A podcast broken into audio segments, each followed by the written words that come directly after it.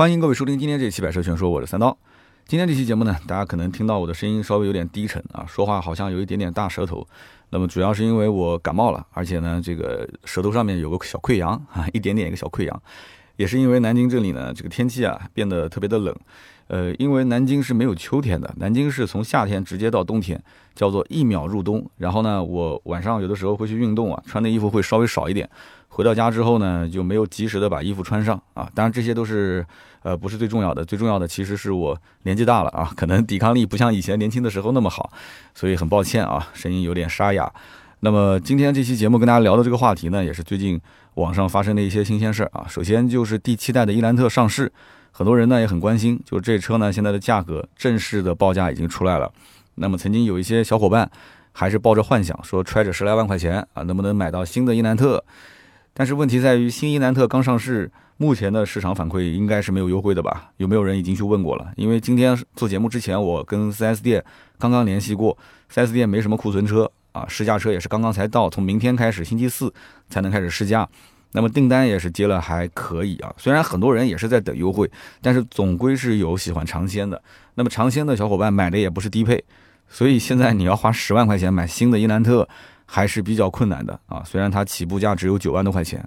但是你要如果是买第六代的，也就是上一代的领动的话，那肯定是没有问题的嘛，对吧？十一万多的版本优惠三万多块钱，八万多块钱的裸车价一起落地，也就是十万上下。那么这是一个事情。今天跟大家聊一聊伊兰特。那么因为这个车子呢，之前我们在北京车展期间节目当中大致上也介绍过了，所以呢外观啊、内饰啊一些我就不介绍了，主要就说一说这个车的价位、它的配置以及它将来的优惠幅度大概是多少，我做一个分析。那么节目的下半段呢？跟大家再聊一个，也是最近网上特别火的一件事情，就是一位这个蔚来 ES 八的车主，然后呢出了一个事故啊，撞了他的左前轮，结果呢看上去是一个很小的事故，然后去到 4S 店说要更换轮毂和轮胎，最后算下来维修费用花了十四万多，但是呢他这个应该是走保险报销是吧？但是因为出了一些状况，保险公司拒赔，那么结果他没办法对吧？找媒体曝光，然后媒体就。贴了这么一个标题啊，换个轮胎十四万，哇，整个的舆论哗然。那么这个事背后到底有哪些不为人知的故事？那么一会儿呢，我也是用我的一些观点啊，带大家去分析一下。这里面有很多的一些行业的内幕，我觉得大家也是有必要知道的。那么今天呢，主要节目就是分两块啊，前半部分说第七代的伊兰特，后半部分我们去聊一聊关于换轮胎十四万的这件事情。那么先聊关于北京现在刚上市的第七代伊兰特。那么在之前聊北京车展相关车型的时候，伊兰特我是做了还算比较大的一个篇幅去介绍，对不对？因为这个毕竟是他们家的一个大换代的车型，当时呢只是公布了一个预售价十万九千八到十四万五千八，那么这个预售价格其实和在售的第六代的伊兰特，也就是领动，它的价位几乎是一致的。所以呢，当时我的判断就是正式的第七代伊兰特上市的价格应该会在下调三千到五千块钱，那么增配这肯定是必然的嘛。但是结果我可能是没太读懂北京现代啊，当时有点失失算了，嘿嘿，预判比较的保守。其实真正北京现代这个品牌，从 RX 三五这个车型开始，一直到后来的菲斯塔，再到第十代的索纳塔，你会发现它每一款新车上市的定价其实都是远远低于所谓的它的竞品合资品牌，对不对？它其实现在真正的定价已经是跟合资品牌拉了，就是往下拉了一个台阶。基本是接近于自主品牌的这样的一个区间，所以因此你会发现，我预估价格的时候还是相对保守的。当时如果预估价格它上市下调五千到一万，那基本上就很完美了，就跟它现在的正式上市的价格是一致的啊。那么第七代的伊兰特上市价格是多少钱呢？九万九千八到十四万一千八，所以跟它之前的预售价十万九千八到十四万五千八，你第一感官是什么？就是哟，感觉这个上市价格是比预售价下调了一万块钱，是不是？其实并不是这样的，它只是入门的价位调低了这个一万块钱，你只能是这么理解，而不是全系都降了一万块钱。而且这个九万九千八，我觉得它设置的也很有技巧。原来的领动它的入门价格十万多块钱的版本，它是一个手动挡。但是现在的七代伊兰特它没有手动挡，目前上市是没有的。它的入门的九万九千八是一个自动挡，那么大家都知道，自动挡理论上来讲是比手动挡应该要贵一万块钱。所以呢，我们能不能理解说，那七代的伊兰特它的入门价格这么低，还是个自动挡，那岂不就相当于是比领动的价位要调低了将近两万吗？其实并不是这样的啊。如果你要是拿这个九万九千八的自动挡的入门版本去对比。就是它现款的自动挡的最入门的十一万多的版本的话，这个版本的配置还是非常低的。而且这个车型将来如果一旦要上手动挡的话，它手动挡的配置可能会比这个版本的配置还要低。那么跟之前的领动的十万多的手动挡比，配置也会要低一些。但是呢，无论这个配置高低与否啊，我觉得说伊兰特这个车将来如果要是上手动挡，它的定价如果定到八万八千八或者是八万九千八的话，那又是个很炸裂的一个价格。因为说在这个级别里面，你买到一台还是一个新款的啊，一个紧凑型的轿车，才八万多块钱，它毕竟是跟。呃，雷凌啊、卡罗拉啊、轩逸啊这些车是一个档次的，对不对？它是一个对标的车型，八万多块钱买个手动挡，那很多人还是可以接受的。那么我们再回到它的正式售价上来讲，这一次呢，因为它的起步价格变得很低了，所以有些人会觉得说，哎，北线的这一次的伊兰特的定价还是比较有诚意的。所以因此你会看到网络上的评论基本上都是正面的啊，正面评论，负面评论非常的少。在顶配上面，它其实只下调了四千块钱，它的预售价是十四万五千八。正式价格是十四万一千八，顶配车型。其实大家并不关心顶配，所以因此就没有多少人会去研究说这车到底它的中间畅销版本是啊降低了多少钱。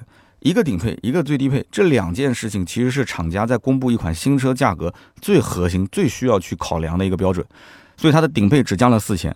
大家都知道，买韩国车的人基本上不太会关心顶配，因为买韩系车都是奔着什么性价比去的，基本上不是买最低配就是次低配。啊，很少会买到顶配车型，所以大家要的是只是性价比，仅此而已啊。那么九万九千八的最低配的伊兰特还是个自动挡，它是不是一个盖中盖的版本呢？我们说的盖中盖啊，就是什么配置都没有啊，盖板中的盖板。那么我们就可以稍微看一下，从我个人角度来讲的话，你说它配置低吧，它的确也有一些不太厚道的地方啊。你比方说这个配置，它连倒车雷达都没有配，你说我好歹也花了十万块钱。那为什么连倒车雷达都不给我呢？又没多少钱的成本，对不对？然后呢，还是一个十六寸的小轮毂。之前的领动，它的自动挡的最低配好歹也是个十七寸的轮毂，都什么年代了还用十六寸的轮毂？然后没有天窗啊，这个我觉得无所谓。但是有些人可能会看重，说，哎，你这高配有天窗，低配没天窗啊？然后方向盘的材质也是塑料材质，座椅呢是织物的，后排呢没有出风口，而且最搞笑的就是它全系只有顶配，就一点五升啊，它只有顶配才有出风口。其他的这几个配置都没有，然后最关键就是车内啊，它没有大屏。现在所有但凡看到伊兰特车型的人，在网上不管是视频还是图片，是不是看到的都是两个十点二五英寸的大屏啊？那对不起，你要如果到店里面你看到了它的低配车型，那它的入门版只有三点五英寸的液晶仪表，再加上中控是个八寸屏，老款的中控其实也是一个八寸的液晶屏，所以你就没有什么惊喜，你会觉得说我都买到新款了，花了这么多的钱，我怎么还买个这样的配置？很多人会这么想，所以但凡预算不是捉襟见肘的客户，肯定是不会考虑这个版本。不过我比较意外的是什么呢？这就是为什么我会讲，你说它配置低吧，确实也有不厚道。但是你要说它配置高吧，LED 大灯全系标配。这个级别里面，LED 大灯全系标配的其实不多啊。你包括现在比较畅销的这些，不管是主流的卡罗拉、雷凌还是思域啊，全系 LED 标配。那么北京现代现在呢，好像也似乎看懂了一点点中国市场。中国老百姓到底要的是什么？就虽然说是一个十来万的车子，对吧？要个性，要配置，要空间，但是更重要，它其实还是要面子。你说同级别的车，其他的如果都是一些卤素灯啊，可能还是一个氙气大灯，但哎，我是一个 LED，我远近光都是 LED 大灯，最起码我开出去，我在不拉开车门的情况下，哎，两个车停在一起，晚上，那我开七代伊兰特的客户是不是至少这方面领先了一分啊？然后呢，还有就是它的全系都是 Auto Hold 加电子手刹。啊，就是以前是传统的这个机械式手刹嘛，现在是电子手刹加 Auto Hold，这也算是一个加分项吧。其实呢，我觉得看第七代伊兰特性价比高不高，你只要拉出上一代的车型，也就是领动，你跟它的相关的价格和配置对比一下，你就知道了嘛。那么虽然说第七代的伊兰特用的是新平台，但是实际上它的长宽高基本上是没有变的，所以它的整个车内的空间变化并不是很大啊。4S 店现在试驾车也陆陆续续都到了，大家可以去试一下。那么另外就是动力总成方面。变化也不大，1.4T 的版本虽然说它的马力提升了一点，但是1.5升没变嘛，对吧？1.4T 其实我觉得变化也不是特别的大，因此驾驶感受上我觉得不会有太多的改变。那么目前我联系到南京地区的北京现代 4S 店啊，刚到一台1.5升是 TOP Top 版本的旗舰版，那十三万多的版本，那么这个十三万三千八的顶配，周三是今天下午才刚刚去上了牌，因为我是周三录制嘛。那么明天周四才可以正常试驾。其实我本来忍了忍，我想不行就星期六做这档节目吧，连着试驾的这个动态感受一起。但是我觉得我还是比较呃喜欢和擅长去做市场分析，那就先给做了。回头等我试驾完，如果是有必要的话，我在节目里面再跟大家分享一下我的感受。那么就目前我跟 4S 店的销售啊沟通完之后，我了解到市场的反馈确实还是非常不错的，基本上下定金都要等上一两个月，然后才能提到车。也就是说，这个车型有些人就不愿意等嘛，这车明知道后期肯定是会有优惠的嘛。一会儿我会去分析它具体能优惠到什么程度，但是总是有人会尝鲜，对吧？手上有十来万的预算，可能说小伙子要结婚了啊，他的婚期临近，要买一辆这个新车，很多的一些家庭都是这样。还有一些呢，很早很早就已经拿着十来万一直在观望，完了之后，哎，上了一款新车，他迫不及待的，对吧？反正是父母给钱，什么优惠个一万也好，优惠个八千也好，他也无所谓了，反正新车上市，他也有一定的这个促销政策，对吧？所以大家发现没有？其实现在啊，很多一些车型上市都是这样子，就是价位首先定的相对比较接地气，然后呢，厂商为了保证前期的销量，因为大家都知道这车后期会让价嘛，就赶紧补出一些相关的补贴政策。你比方说像这个车上市，它就又给了一个什么呢？呃，赠送商业险，赠送交强险，然后提供终身免费保养，再加上三年免息，两千块钱的置换补贴。其实这些都是很熟悉的内容了，大家想一想。我之前在聊第十代的这个索纳塔，包括起亚的这个 K 五凯酷，那不都是这样的一些补贴政策吗？那为什么厂家现在喜欢在上市的时候给出这样的一些补贴政策？其实出于两点考虑，第一点就是他希望这个车子后期的让价幅度不要太高，让价幅度高了之后，一是损害这个经销商的实际的利润，第二个是损伤。厂家的这样的一个品牌形象，对不对？你动不动跳水三五万、六七万，甚至都不止，经销商也挣不到钱，厂家的品牌形象也受损，所以厂家干脆在新换代车型发布之初，直接就给你做政策补贴。那么销售顾问其实也有一套说法啊，他为了前期能拿订单，他会跟客户讲说：“哎呀，你看啊，我们这个新车上市，价格你还满意吗？对不对？你只要对比老款。”他能说啊，就是老款的车型，新款比它要配置多那么多，然后价格还比它要便宜，肯定是划算的嘛。好，那么在这个基础上，这个价位还能有厂家的商业险、交强险、终身免费保养，这以前老款都是没有的。这些加在一起，如果你还能满足免息的政策啊，你可以拿得到的话，你还有旧车置换拿两千的补贴，一起算下来，这些政策全部都补贴到位的话，那基本上相当于就是直接又减了一万五千块钱左右嘛。啊，虽然说之前我在了解起亚凯酷的那个政策的时候，听说啊，有一些起亚的 4S 店反馈说，厂家好像送的不是终身的啊，好像是十次免费保养。那我希望厂家这一点一定要引起重视啊！如果有起亚内部的人，你可以去调查一下，是因为区域的邮件的问题，还是沟通的问题？你说是终身，你就必须是终身，你广告都打出去了，你官方的形象都以以官宣的形式说出去了。如果最终落实下来是个十次保养，你别跟我讲说什么啊，客户十次保养肯定是够了，对吧？一年开个呃两万公里，也就做个两次三次保养，不要跟我谈这些东西啊！你说是终身就是终身，而且终身保养本身就是把客户给。套牢在 4S 店就这么简单，又不是不挣钱，对不对？你送的都是小保养、大保养，你还是要贴钱的，而且你可以通过其他的一些延伸服务再去赚钱嘛。而且你怎么知道三年、五年、七年、十年之后，这个 4S 店还在不在，还是不是以这样的形式来赚钱的？他可能以后只是一个服务商了嘛，对不对？所以因此这个呢，我觉得北京现代啊，当时没听说过有这样的一个说还要玩文字游戏的这个事情。起亚当时是听说过有的，所以你要老老实实的把优惠你给到这些消费者。你刚开始的时候，如果说真的厂家贴了一个一万五千块钱左右的一个优惠政策，那有些人心动了，现在就下单，现在就买，还买不到，还要等期货。那有些人心态就是这样的，我就要尝鲜，那没办法。但是我个人建议是等一等啊，这些政策不可能说后期会消失的啊，就特别是像什么免息补贴啊，包括像什么置换补贴这政策，我觉得是不会消失的。终身免费保养，之前你还记得领克？领克一开始说终身免费保养啊，我就是前一百名客户，后来五百名客户，然后一千名客户，到现在为止，据我了解，之前上市的车很多还是在做免费保养，对不对？因为这个是一个只有好处没坏处的嘛。那么赠送商业险、赠送交强险的这个政策，是不是后期会取消？我觉得有可能，因为这个毕竟是真金白银的往里面贴。那么如果一旦要是取消的话，经销商自然而然会把价格政策往下拉啊。交强险、商业险这种车也没多少钱，可能五六千块钱，五六千块钱直接给你多让一点，不就结束了吗？所以呢，后期的话，这些补贴政策不变的前提条件下，优惠在一万上下，我觉得问题不大啊，甚至一万五。那么如果这些政策中间把什么保险啊这些免费的取消掉的话，那优惠应该是在一万五到两万，甚至到两万五，我觉得都是有可能的。所以这样的一个价格的推测啊，给大家做一个参考。那么拿出老款跟新款做对比的话，老款领动它卖的最好的版本是自动挡的入门款，售价十一万九千八。那么这个版本现在目前终端优惠是三万五上下。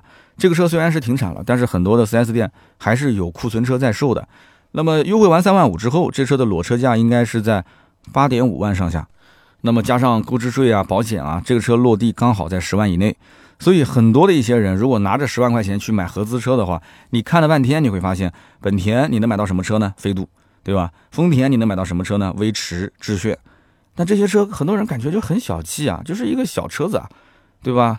不是我们印象中的正常的家用的三厢车的这个形象。好，哎，转身到了北京现代的 4S 店，结果发现，哎，北京现代有这么一款车，领动优惠三万五，我的天哪，十一万多的版本优惠完八万多块钱，哎，看着怎么都觉得说比飞度啊、比威驰啊这些车要大气很多啊，刷卡买单提车走人。当然了，有人会讲，我是开飞度的，我就从来没去看过韩国车。哎，对，肯定是有的。你别说是飞度，你就是买丰田威驰的人，也有不去看韩国车的，对吧？不去韩系车的店里面去看，这是肯定的。但是只要有人说我能接受韩系车，然后到店里面一看，说领动的这个价格、这个优惠，再看看它的配置，看看它的空间，去对比同级的合资车的话，他会发现这车性价比无敌啊。对不对？我们节目当中应该有很多听友都是开这个车的，所以领动其实销量一直都很好。只是这个韩系品牌现在是被很多人所忽视。我以前也曾经聊过，我说韩系如果一直这么玩下去的话，那早晚是把自己玩废掉了，对不对？但是呢，哎，你看他后来就调整心态了嘛，他现在就是很接地气，就把价格放到很低。然后呢，我好歹也是个合资品牌，对吧？这个你怎么抹杀也抹杀不掉的，我又不用做宣传，大家都知道就是个合资品牌。所以如果韩系车，你要去看它的销量，它其实有很多车型，当然都是在十万以内啊，十五万以内的车卖的非常的好。但是作为韩系品牌的领导或者是厂家层面，他其实也不愿意去这么宣传。为什么？其实韩系车是很有野心的，他是希望能卖到十五万以上、二十五万以上，甚至卖到五十万以上。韩系品牌太想做豪华品牌了，对不对？所以呢，就厂家觉得说我那些什么六七万的车、八万多块钱的车。啊，像什么八万多优惠完之后的领动卖的那么好，我根本就不愿意去宣传它。那么第七代的英兰特，它的次低配的定价是多少钱呢？十一万两千八，这是一点五升的精英版。那么对比之前的老款领动，它的自动挡最入门的价格十一万九千八，这两个价格是最接近的，所以我相信也是很多的车主会拉出来做对比的。那么七代英兰特十一万两千八的定价，相对来讲比之前的领动还少了七千块钱，那么在配置上却多出很多。对不对？比方说 LED 大灯，这都是全系标配的啊。还有 PM 二点五过滤装置，很有意思啊。现在很多合资品牌都认为说中国的空气是要过滤的啊，都要在车上加一个 PM 二点五过滤装置。我不知道是属于照顾中国消费者，还是有点歧视我们。我发现现在整体来讲，空气质量还是可以的。我们家里面买了一个 Blue Air，之前我用的还挺多的。最近呢，我时不时会看看手机，我只要发现是优或者是凉的话，我基本上晚上就不开这个。空气净化器了，好久好久都没有开了，所以现在好多车都在装这个 PM 二点五，是中国专享。就这个车，哪怕是个全球车型，它到了中国市场也给你加一个 PM 二点五的过滤装置。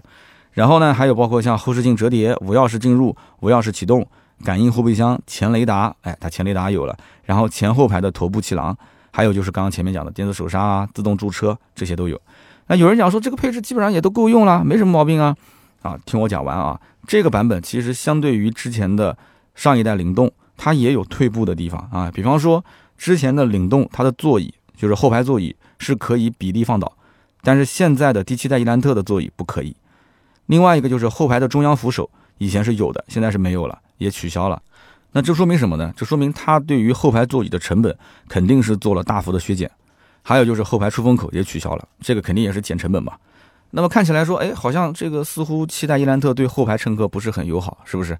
那么实际上，真正的七代伊兰特的爆款车型根本就不是十一万两千八的1.5升精英，而是十二万三千八的1.5升尊贵版。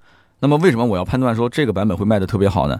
首先一点啊，买这个车型的客户预算都不是特别的多，对不对？他们可能最多最多的上限在十五万，但是更多的人可能手上也就是十二三万吧。那么 1.4T 的两个版本，其实它比1.5升就是同样的配置的话，它要高出一万块钱。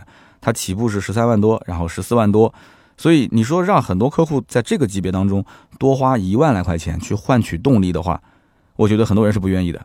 啊，在二十万到三十万的这个区间的客户来讲，你说多花个一万到两万去换取动力，哎，有些人是愿意的，但是十到十五万是很难打动他们，而且很关键就是十二万三千八这个价位，就是在同级别的其他竞品里面，很多的车主力的销售车型基本都是这个价位。那么对于其他的竞品车来讲，这个七代伊兰特十二万三千八的定价，它所对应的相关的配置，应该说是非常丰富了啊。那么我和我们南京的这个北京现代 4S 店的销售联系啊，也是确认了这个版本是卖的最好的，也是问的最多的啊，订单最多，咨询量最多。那我猜测就是准确的嘛。那么为什么这个版本一定是卖的最好的呢？首先就是这个版本开始才有了两块十点二五英寸的大屏，哎，就这个玩意说说实话，你说要的有什么用呢？对不对？你就开得好就就行了嘛。但是对不起。就是说，这个是订单收割的神器啊！你必须得有，你甭管车子好开不好开，质量好不好，哎，反正拉开车门看到两块屏幕啊，两个十点二五英寸的大屏，心里面就是暗爽，哎，就是觉得这个车子它有，其他车上没有，对不对？哎，虽然嘴上有人会讲说，现在这个大家哪个家庭里面没个大彩电啊，没个大 pad 啊，手机屏幕都够用，是不是？就这两个屏幕有什么了不起？但是我告诉你，但凡车子里面没那么一两块大屏，你就是不会买，你就是会觉得说好像少了点什么，对不对？你感觉你自己好像是落后于这个时代，你没赶上趟，所以它必须得有好两块十点二五英寸的。那么期待的伊兰特就是从这个版本开始才标配双十点二五英寸大屏的。那么如果我的推测没有错的话，应该在后期的年度改款里面，它会把十一万两千八的这个版本。也给增加成双十点二五英寸大屏啊！不信我把话撂在这儿，一年之后那个版本一定会。为什么？因为那个版本其实只要换上大屏，它一定是最畅销的版本。十二点三八万的这个版本，其实配置相对来讲有点过剩的。虽然有人讲说配置当然是多多益善了，可是你要想，你如果十一万多就可以买到双十点二五英寸大屏，你为什么要去花十二万多去买那个版本呢？对不对？好，那我们继续讲北京现代为什么我说过剩啊？他可能是觉得说。两块大屏有点不够吸引人，那为了防止一招不够灵的话，我就再补一手。他补了哪一手呢？他把主动安全配置也是放在了这个版本上，所以十二万三千八的这个版本啊，它还配备有像车道偏离预警、车道保持、主动刹车这些主动安全配置。哎，这个同级别当中应该讲很少有在这个价位配的，是不是？那么我个人觉得，客户看到这个配置的时候肯定很兴奋啊，他已经距离高潮就差最后一点点了。这个时候，他北京现在竟然停下来了。他停下来，他没有动作了。你说车道偏离预警、车道保持、主动刹车，你都给了，你给一个 ACC 自适应巡航又能怎样呢？他没给，他给了一个定速巡航，他不是 ACC 自适应巡航。我的个天呐，你这些功能都给了，为什么不给 ACC 呢？我真的是想不通啊！你就预算就差那么一点点吗？那差那一点我给行不行呢？那你要是挣的强了，你能算我一份吗？我我真的我本来是想狠狠的去舔一波北线，我说还蛮厚道的啊，就十二万多给了那么多配置。但是我觉得真的这领导没有脑子，真的没脑子。明明就是个王炸，你偏要拆开来打，对吧？你拿他没办法。你要说它预算不够的话，你再去看这个版本十二万三千八，它竟然还有方向盘加热，还有前排座椅加热。所以我基本上百分百可以确定啊，就这个车型的这个项目组的领导应该是一个北方人，而且是一个比较北的那种北方人。所以我我请求你，你能不能把这两个配置换成 ACC 自适应巡航？哈哈，可以吗？其实这就很完美了，那所以有有的时候你看就是这样的啊，就什么领导就做什么样的决策。那你看一点五升顶配的伊兰特，你就知道厂家他其实并不是不知道这些配置。十二万三千八再往上十三万多就是顶配版本，哎，顶配版本它有了，ACC 自适应巡航也有了，对吧？那你顶配才给，那你为什么次顶配你不给呢？你明明有 ACC 自适应巡航，好，然后顶配还给了并线辅助，那这个并线辅助大家都知道就是两边的盲区监测嘛。也就是说，到了顶配，这些功能都有了啊！他不是不知道，他知道，但是只留给顶配。而且最搞笑的是什么？我们前面不是说了后排座椅的事情嘛，对吧？没有比例放倒，没有后排的中央扶手，然后没有后排出风口。结果顶配上这个算是顶配上的配置，他都给补齐。我我真的我想不通厂家是怎么想的。这些配置值钱吗？不值钱。你为什么顶配上就加这些配置，还卖到十三万多？就说明厂家不是不知道，就真的他是没办法了。他十二万多想把他的竞争力拉高，但拉高到一定程度之后，他又觉得说又不能多给，多给的话，那顶配就没办法了，所以就把顶配上面之前减掉的那些成本又给它加上去了，就他很刻意的去调整了这么一个配置，所以这种玩法啊，就整体的配置的一个打法，我只能最多给到七十分。我觉得他最后稍微跑偏了一点，他其实是有诚意的，他是希望把十二万多的版本做成顶配。我刚刚也说了，其实完全可以把十一万多的版本做成顶配，把两块屏给安上去就可以了。但是，对吧？厂家这样的一个配置的打法，我只能最多给七十分。所以整体来讲的话，七代伊兰特就目前的定价和配置，整体应该讲还算比较合理的啊。那么结合上一代领动产品的末期已经是给到了三万五啊上下的一个优惠行情。那么七代伊兰特结合厂家现在送保养、送保险、贴息，再加上置换补贴各种政策，我刚刚前面说了，后期短时间之内三到六个月优惠应该能在一万到一万五。那么再往后的话，两万到两万五，就是前面的这些政策，比方说保险不送了啊，它的价格会往下再调，两万到两万五。那么这里面还要结合厂家的一个这个产能的情况，以及经销商的库存情况。这个车子一定是会放量的啊，不可能说这个车子还要守着卖。它不像菲斯塔，菲斯塔之前大家知道的，市面上卖的其实不是很好，但是呢，优惠幅度也不是特别的多，它无所谓啊。它这个级别菲斯塔，它稍微放点量出来，如果说客户那边啊不是愿意去接这个单子，那它产能就可以进行调整，对不对？但是伊兰特，我相信。整个的产量和它的销量应该都会非常的大，所以后期整体大跳水的可能性没有，它会是慢慢慢慢往下降，啊，政策一点一点的往后放，啊，厂家补贴少一点，然后经销商的优惠多一点。厂家如果补贴多的话，经销商的优惠就少一点，它就是两个池子里面的水会均衡一下，所以大家可以相对来讲关注一下整个价格走势，可以看一看我的这个猜测准不准啊。那么以上呢就是关于第七代伊兰特的全部内容啊，也欢迎大家在我的节目下方留言跟互动。那么节目还没有结束啊，下面再聊一聊，简单的聊一聊，在网上最近看到一个非常有意思的新闻。那么这个新闻呢，当时标题非常的这个非常的惊悚啊，说花了十四万多换了一条轮胎。我当时就点进去了，后来一看啊，是个标题党，说这个河南有一位未来的 ES 八车主啊，九月三号的晚上发生了一个事故，撞坏了他的左前轮啊。看那个照片和视频的话，好像确实不是很严重，左前轮给撞的有点有点瘪进去了啊。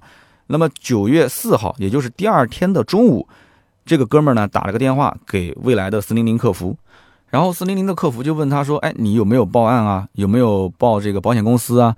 他说我都没有啊，他说那你赶紧打电话把这个这个保险给报了，然后呃报警备案，然后就给他联系了一家合作的维修点啊，你要注意啊，新造车势力很多是没有自己的维修点的，所以我不知道他当时为什么这个合作的维修点是一家奥迪的 4S 店，所以当时很搞笑，处理的明明是一个未来汽车的事情，但是整个的拍摄环境都是一家河南的一个奥迪的 4S 店。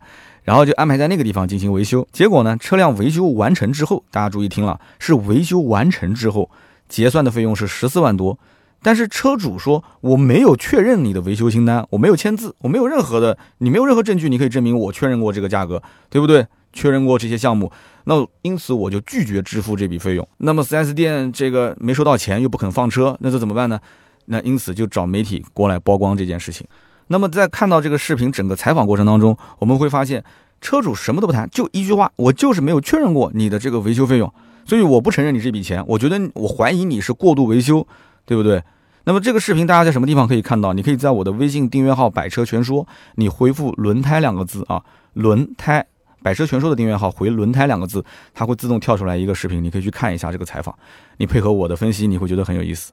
那么，因此当时现场采访 4S 店的人就问记者，他说：“你觉得客户说的这些事情可能发生吗？十四万多的维修清单，客户什么都不清楚，怎么可能呢？他都清楚，是不是？但是他也确实拿不出来客户签字确认的证据。那么有人可能要问了，说：哎，这个事情……”刚刚那个，你不是说四零零那个电话的客服让车主去报案了吗？那就让保险公司去赔不就行了吗？哎，问题就出在这里。原本保险公司应该是做理赔的啊，是应该是要赔的。你正常的一个单方事故嘛，对吧？但是结果保险公司认定车主没有第一时间报案，保险公司就以此理由来进行拒赔啊。有人讲保险公司真的就有点太做事情不靠谱了，对吧？哦，收我保费的时候都是定时定点的收，那该赔的时候你为什么不赔？这个我一会儿要分析为什么不赔啊。那么为了这件事情，车主还起诉了保险公司，最后法院判定车主败诉，保险公司拒赔合理。你上哪说理去？没地方说理了吧？哎，法院判都已经判出来了，保险公司拒赔合理，所以这笔费用到现在还没落实。那么怎么办呢？所以车主也急了，4S 店其实也很着急啊，对吧？自己垫了那么多的钱，我把车都给修好了，就等着车主过来刷卡了。车主不愿意付钱，因此就曝光到了啊相关的这个电视的媒体。那么媒体就做了这么个标题嘛，就换条轮胎花费十四万啊，说白了就是博人眼球，想把事情搞大啊。当然了，我们今天标题也是换条轮胎十四万啊。那事情呢经过大体上就是这样啊。如果要看视频，你就上订阅号“百车全说”，你回复“轮胎”两个字，你可以看到。那么没过两天呢，这个未来汽车的官方发了一个内部的邮件截图啊，它也不算是官方声明，它是个内部邮件截图，是他们的一个大领导啊，当时就阐述了一下这个事情的前因后果。他说呢，首先啊，我们要自责一下，说这个未来有一个什么什么服务啊，这个服务没做到位。其实我个人觉得就是一个自我宣传嘛，借这个事件的热点来做个宣传啊，说啊各个区域的这个服务还是需要提升的。但是接下来他就说了。首先，他不承认这是过度维修的问题。蔚来汽车的官方认为啊，说这个事故是属于重大车损事故，并非车主所言，说只是一个单纯的轮胎和轮毂的损伤。实际上，车辆的底盘和悬架系统也是受到了严重的损伤啊。所以，因此他就是说，这十四万多块钱的一个这个零配件的更换是正常的。那么，因为我没有看到具体的车损的情况，也没有看到它的相关维修配件的清单，所以呢，我就不太好下结论。啊，但是就目前采访的这一点点的暴露出来的细节，我可以看到，你说如果一个左前轮发生的这个事故造成的损伤，特别有意思的就是，那你为什么要给他换四条轮胎呢？为什么要给他换四条轮胎？我就想问这个问题，对不对？所以你要说完全没有过度维修、过度的更换的话。呃，至少从这一句话上面来讲的话，我觉得你能不能解释一下，为什么一个左前轮的碰撞事故要换四条轮胎，对吧？那么结合我这么多年，你说包括处理自己的一些小事故，包括我身边朋友的一些事故，我在 4S 店待了十来年，对吧？那么对于这件事呢，我自己脑补了一个场景啊，我自己还原了一个版本，也许不是真实的版本啊，我跟大家说一下，当天晚上，就是三号的晚上，这个车主呢。他应该是开着车，可能因为有一些不小心的啊，某些不小心的原因撞到了左前轮，啊，他没有第一时间打电话报警，也没有打电话给保险公司。但是从这个车主的年龄以及他接受记者采访的言谈举止来看，他绝对不是一个新手司机。如果是个新手司机的话，他可能就是慌啊，他不知道该怎么弄啊，对不对？他要找熟人，那熟人其实应该也会告诉他，你应该报警，对吧？你应该报保险，这是一个最常规的、最常识的一个。第一步操作的手续嘛，那他没有报警，他为什么不报警呢？他为什么不报保险呢？哎，这里面有没有什么隐情啊？为什么最后保险公司拒赔，最后还被法院赞成啊？就是说他拒赔合理，所以大家脑补一下，这个首先是一个关键点啊。那么第二一个，他第二天还是选择打电话给未来汽车了。啊，为什么？按照客户自己的话来讲，就是说，啊，他本来是觉得是一个小事故啊，轮毂和轮胎出问题了嘛，那我就自己配啊。但是我是找不到相应的未来汽车的这个轮毂，所以没有办法，我才打电话给客服。我希望客服呢，呃，能不能就是安排我去到维修店，对吧？维修站，然后进行一个轮毂跟轮胎的更换。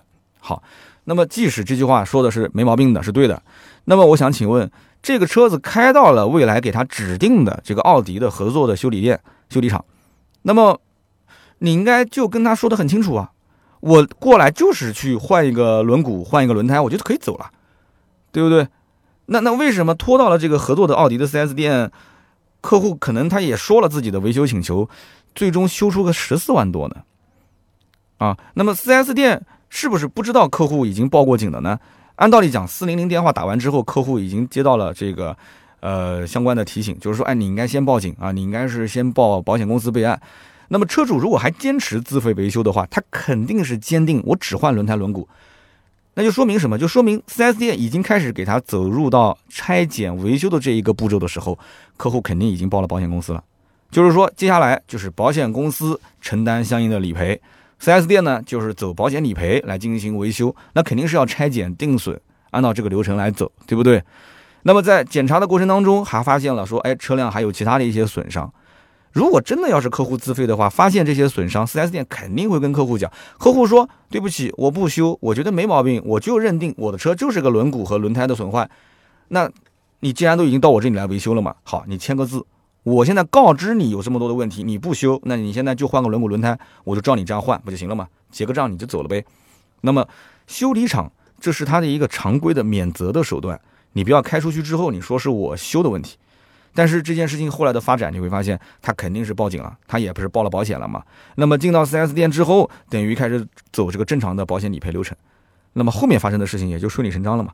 客户和 4S 店之间，他们都认为，既然保险公司同意赔付的，我们就给他能换的就尽量都给换了，对不对？4S 店呢也拉动了自己的产值啊，客户呢。相当于等于换了一个新车了，大半个新车了，对吧？十几万，你开玩笑，前面那么多的东西都换成新配件，本身又没有发动机，对不对？又没有发动机，又没有变速箱，那那那那车上的东西正常都是损耗件的话，你该换就换呗，对不对？有人讲那是个大事故车，新能源车本身就不保值，什么事故不事故啊？无所谓，只要电瓶电池不要出问题就可以了，对不对？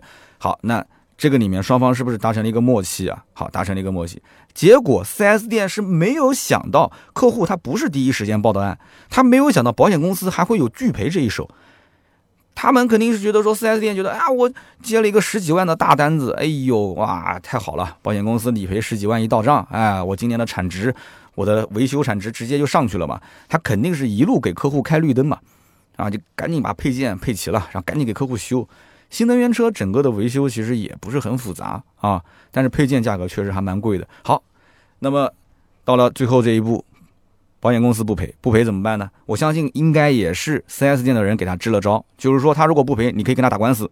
结果官司又没打赢，官司没打赢，那这笔钱就没着落啊。客户心里面肯定也很怨气啊，就他会觉得说，我的天，我听你的，我打官司，打了官司，结果又没打赢，那对不起，我还要找你 4S 店谈。那 4S 店的这个下面的这些事故组的负责人看，最后还是兜不住了，说那就干脆把这个事情弄大一点，啊，让上面的领导层、投资人能看到，对吧？那就用舆论的压力，最后来推动这件事情去解决嘛。好了，最后就鼓动客户去找媒体曝光，就说不定客户找媒体曝光都是 4S 店下面的这些人跟客户商量好的，你赶紧去曝光吧，我实在解决不了了，让我们领导看到啊，让未来汽车看到，对不对？然后最后让他们来兜个底。好了，然后节目呢过来采访，啊，弄个大标题，把事情搞大。你会发现在采访的过程当中，4S 店的负责人非常配合，但是呢，他的情绪又有点紧张，说话有一些这种欲言又止的感觉。其实我觉得是不正常的，因为正常的客户去就是说你们都是你的错，都是你的错。那客户说都是你的错啊，我没有签字啊，我没有签字啊。但是你看，4S 店的人既想表达说你其实是都知道的。但是他也承认，确实没有任何证据能证明你签了字。客户的表达是漏洞百出，但是 4S 店的负责人绝对没有任何一丝一毫的想要当面反驳的情绪。所以这里面说明什么？说明他们俩之前肯定是通过气了啊！你就这么演，我就这么说，对吧？我也要保持公司的这个立场，但是同时我也确实承认这里面是啊，你你没有签字。那么最后有人可能想知道这个事情怎么解决的？据说这个事情后来是蔚来兜了个底啊，蔚来汽车发了个声明说啊，我们来啊承诺服务不到位，我来兜个底。但是呢，呃，听说是把车身上那些原先的啊，觉得说过度维修的该拆都给给拆了。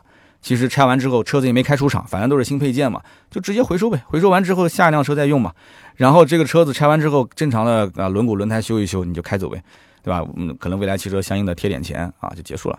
啊，当然了，以上都是我的猜测啊，但是事情是这么一个真实的事情，大家也可以在网上自己去搜一搜相关的一些最新的报道啊。我并不是说讲的一定是这个事实，我只是通过我的一些推测给大家普及一些相关的知识点，也用这件事情作为分享，让听友们去注意一下。那就是说，如果出了事故的话，除非是轻微的一些小刮擦啊，你准备说我自费维修，不想走保险，我怕明年的保费上涨，OK 的。啊，一个面可能几百块钱，两个面你自己算。但是你要如果遇到说前部的发动机舱的一个碰撞，哪怕就是很轻微的碰撞，包括轮毂和刹车这个部分的损伤，你一定要报警，一定要报警，一定要报保险。你不要以为说表面上看好像没什么问题，结果一拆检，我的天哪，这个几千块啊，那个几千块。那么你也不要认为说报了保险之后，报了警之后，你来年的保费一定会上涨，因为你的车辆。开到或者是拖到修理厂，你还要进行拆解，你还要进行定损，最后你签完字才进入理赔程序、维修程序。这个中间你可以撤销，你说我不想走保险了，我愿意自费行吗？啊，也可以啊，保险公司只要不赔付，你就不算出险，你不用担心。而且出险的金额是多少？啊，你来年的保费上涨多少？你你你自己可以做一个判断。你实在不会的话，你可以打客服的电话，你也可以下载现在的一些大保险公司的 app 啊 app，你下载它的 app 里面可以测算出来啊，我这一次的理赔的是金额多少钱，它会自动跳出来明年上涨多少钱啊，你根据这个来判断，非常的方便。好，那么以上呢就是今天节目所有的内容，感谢大家的收听和陪伴。那么关于伊兰特这款车，有关注的朋友啊，也欢迎在节目下方交流自己的想法，到底觉得性价比是不错呢，还是一般？那么将来的优惠，我推测啊，短期内大概在一万到一万五啊。以后如果说补贴政策少了以后，可能现金优惠就会多嘛，两万到两万五，大家怎么看啊？这台车考不考虑入手？或者说你不买韩系车，你说说你的理由。好，那么另外就是十四万换一条轮胎这个事情，虽然是个标题党，那么大家怎么看？看了视频，看了我的分析，大家也可以在我们的订阅号“百车全说”回复“轮胎”两个字，看到这个视频，那么也可以看到记者采访嘛。那么有修理厂和保险公司的朋友，也欢迎在节目下方交流交流大家的感受。好，那么下面呢是关于上期节目的留言互动。那么上面一期呢是我们的九十六期节目啊，我聊到关于租车的那些事儿，我看到留言互动也是非常的多。我没想到有那么多的听友啊，竟然都是租车的用户，而且有一些还是非常重度的租车用户啊。有一位叫做 N A R U T O Z X，他说：“三刀你好，我是租车的重度用户。”他说：“我一般用凹凸租车。”和 EV Car，EV Car 我上期节目说过啊，但凹凸租车我没说过。他说这个凹凸租车呢是一个私家车车主的共享租车平台，就是你的私家车如果平时啊不用的话，你可以空下来给别人用。那么他呢周末回家或者是周末旅游都会选择租车。那么在这个平台上呢啊会有像特斯拉呀、小鹏啊、蔚来啊很多的新能源车。他说基本上也能满足我对于这些新车的体验。他说我觉得可能买一个车的话，每个月还贷款。然后交保险，加上保养，加上停车费，可能都要五千块了。但是我如果是租车的话，一个月一两千块钱就完完全全可以满足了。所以我觉得挺适合像我这种刚刚毕业的年轻人。那么他说，我给你看的这个附件啊，是我的租车记录，我可以分享一下，大家也可以在我的节目下方的留言区可以看到啊，这是非常用心的一个小伙子。他说，凹凸租车呢，这里面的车型啊都不太一样啊，每个车的价格不一样。Model 三呢，一天四百块钱。小鹏 G 三一天两百块钱，蔚来 ES 六一天五百五十块钱，威马的 EX 五一天两百块钱，我的车，还有小鹏 P 七一天四百块钱。他说燃油车我就不太清楚了，平时我租的都是一些电动车。哎，我就觉得说有点不爽了，为什么威马 EX 五跟小鹏 G 三才两百块钱啊？我觉得威马至少也得要在三百以上吧，而且这个 Model 三凭什么一天四百呢？啊？Model 3一天四百，我觉得 Model 3的价格应该，啊，它可能是根据新车价值来算的啊。哎呦，这个原来在这个租车的里面也有一个鄙视链啊。好，那么下面一位听友叫做一声小调，他说三刀啊，这段时间我有很强烈的感觉，节目更新我就不会马上去听了，我总是想留到晚上洗澡的时候听。很奇怪，不知道从什么时候开始，我只要一洗澡，我就想听咱们的百车全说，而且是洗完澡我就暂停。啊，我就想留着明天洗澡的时候继续听，我就生怕听完了就没得听了。他说一点都不夸张啊，百车全说是我很想去听又想听不完的节目，这是唯一的一档节目。首先非常感谢，谢谢大家。那么下面我看到有人回复说，哎，我也是这样的。我现在就唯一有一个问题就是，大家洗澡的时候是怎么去听音频的呢？那我来分享一下我的经验啊，我其实也是希望在洗澡的时候去听听有声的一些音频节目。可是，如果我把手机放在浴室里面，大家知道浴室洗完澡啊，它这个整个的屋子里面全都是那个雾气啊。可能，嗯，住豪宅的一些听友他是干湿分离的。你像我们这种住拆迁安置房的，那就没办法干湿分离嘛。所以，我这个手机放在里面，天天湿漉漉的全是水汽的话，那手机肯定坏了，对吧？我也舍不得换手机。那么还有一种方案是什么呢？就是把手机放在客厅，然后我带一个小的蓝牙音箱进去。哎，小蓝牙音箱没什么成本嘛，几十块钱坏了再换就是了。但是也有个问题，就是这个音箱啊放在里面啊，声音太大了，那就是你会你会传到卧室和客厅，老婆孩子不同意。但是声音如果小的话，我在那个淋浴间里面洗澡我又听不见。后来我又选择了第三种方案，就是我有一个非常非常小微型的一个小的蓝牙音箱，然后我在外面呢套了一层塑料的薄膜。然后在薄膜的下面戳了几个洞，我把它放在了我的就是放什么肥皂啊、洗呃洗发膏的那个位置，哎，那个时候呢，哎，稍微能听清楚一点点。